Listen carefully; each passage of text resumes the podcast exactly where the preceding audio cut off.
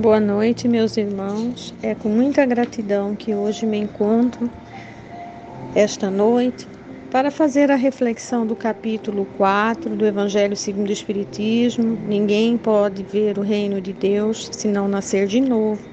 Item de 12 a 17.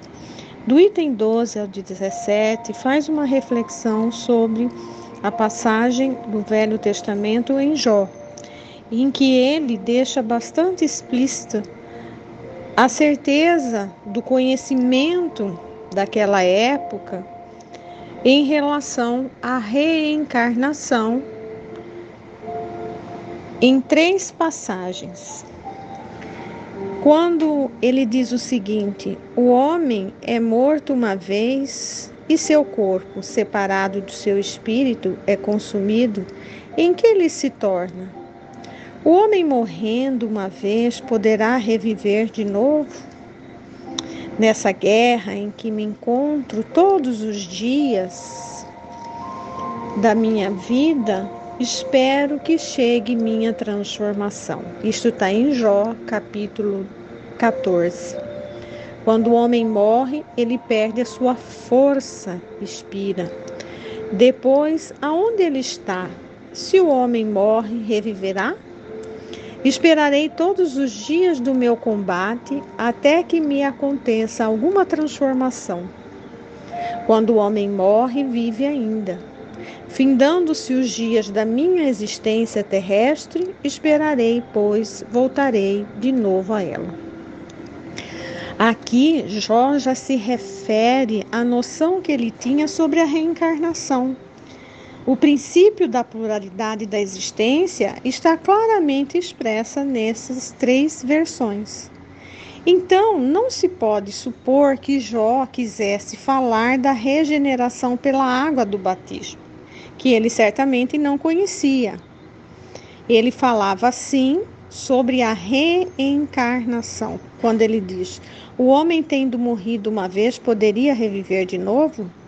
A ideia de morrer uma vez e reviver implica a de morrer e reviver várias vezes. Então, nesta, e ele diz ainda, nesta guerra em que me encontro todos os dias de minha vida, espero que minha transformação chegue. Jó quer falar, evidentemente, da luta que sustenta contra as misérias da vida. Então, espera sua transformação. Isto é, ele se resigna. É uma versão grega. Eu esperarei, parece antes se aplicar à nova existência.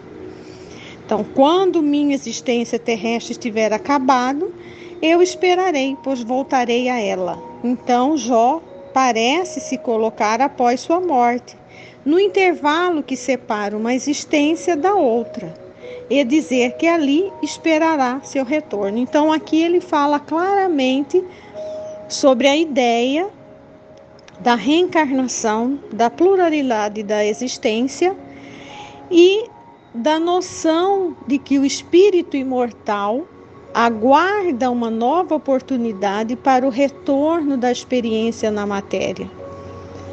Aguarda no plano espiritual, na erraticidade, aonde são destinados espíritos que ainda têm necessidade de reencarnar para evoluir. E nesse sentido que nós podemos dizer que muitas coisas que não foram é, claramente faladas naquela época é porque nós não tínhamos a maturidade espiritual suficiente para entender que só depois, com o advento do Espiritismo, através da codificação da doutrina espírita, e especificamente neste capítulo, né, ninguém voltará, ninguém pode vir ao reino de Deus se não nascer de novo. E aí vem o esclarecimento confirmando que no Velho Testamento existem várias passagens que já se falava sobre a reencarnação.